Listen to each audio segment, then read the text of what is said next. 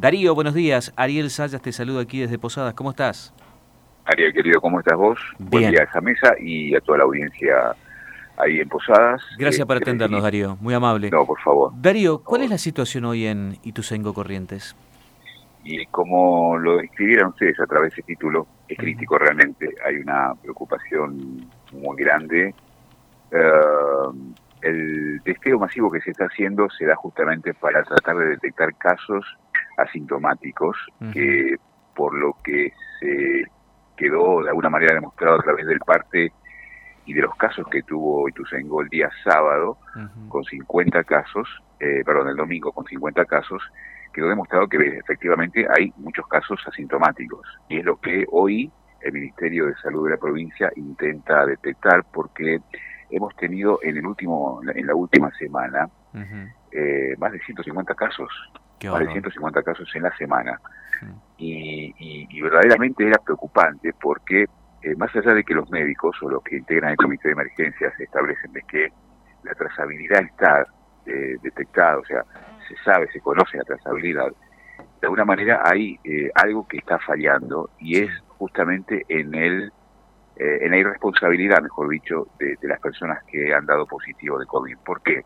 Porque en lugar de aislarse, en lugar de cumplir con lo que establece el protocolo, eh, hacen todo lo contrario, incumplen con el protocolo, no, no se aíslan, entonces lo que van a hacer con esto es, primero, detectar los casos asintomáticos y una vez detectado, bueno, seguir este, hasta, hasta el día 10, eh, que los mismos este, permanezcan, permanezcan en su casa, que cumplan con el aislamiento obligatorio, porque si no, ya lo han dicho, van a ser este, sancionados como, como establece de alguna manera también eh, quien justamente incumpla con, con lo establecido en, esta ley.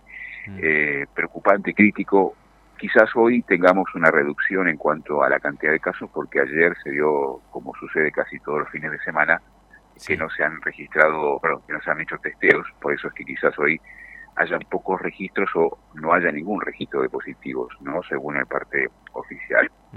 Pero de todas maneras hay que estar atento porque hoy vuelve otra vez el testeo masivo en la ciudad. Darío, ¿se plantea la posibilidad de un retroceso de actividades, un cambio de fases, como se dice? Mira, vos sabés que eh, es lo que todos esperábamos en definitiva, ¿no? Porque el gobernador en otras localidades donde tuvieron, por ejemplo, veintipico de casos, eh, inmediatamente pasó a una fase 3, ¿no? un retroceso con restricciones. Aquí en Ituzaingó no, da la particularidad que no. Hemos tenido casos de 28, 23, bueno, 50 casos el día de ayer, y, no hay una vuelta atrás en la fase. Sí hubo restricción, pero por parte del municipio local, es decir, por parte del intendente local, sí hubieron restricciones como, por ejemplo, eh, limitar el horario de de movimiento, de circulación, que será hasta las 10 de la noche. Esto se, eh, se, firmó la resolución el día sábado. A partir del sábado y por 10 días, Ituzaingó tendrá poco movimiento, quizás a partir de las 10 de la noche hasta las 6 de la mañana, horario que está permitido la habilitación de los comercios, es decir, el movimiento comercial será hasta las 10 de la noche.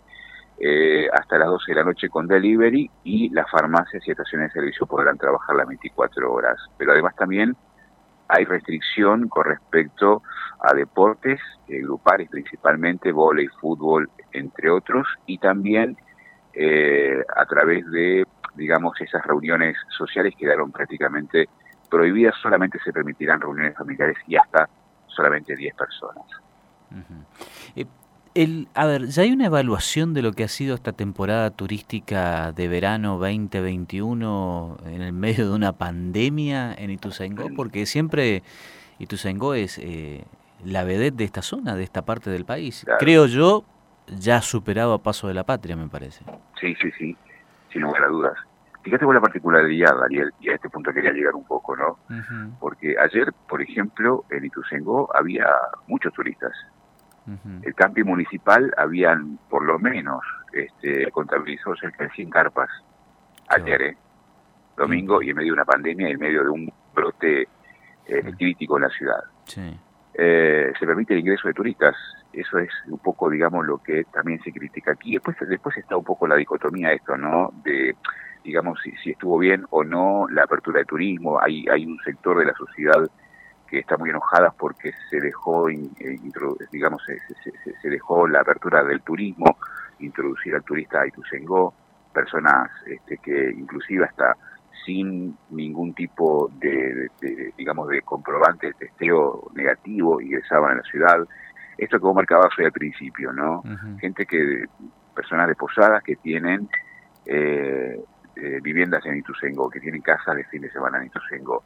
Lo otro también que es muy importante destacar, y esto que vos marcabas, este, tiene que ver un poco con el turismo. Muchos han venido del interior de Misiones, ¿sí? Y se ha dado esto que decíamos nosotros, ¿no? Un sector de la sociedad eh, criticando esto, pero otro sector también, de alguna manera, eh, felicitando por lo que se hizo, porque claro, este, hablan de un sector comercial que debe trabajar, porque fue muy difícil y fue muy duro el año pasado. Tal cual, tal cual. Darío, como siempre, te mando un gran abrazo. Te seguimos mucho aquí desde la ciudad de Posadas. Siempre atento con todas las noticias, eh, allí en tu portal, en la radio, sobre todas las cosas. Y mirando de cerca lo que pasa con nuestros. Nosotros, sabes que para, para los posadeños, y tu Sengó es más misionero que correntino. tal cual. te mando un gran abrazo. Gracias, Darío. Muy amable. ¿eh? Igualmente, Ariel. Abrazo grande. Gracias.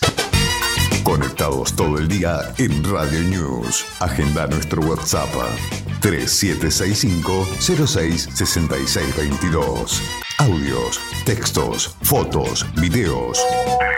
3765 066622. Todo en línea las 24 horas.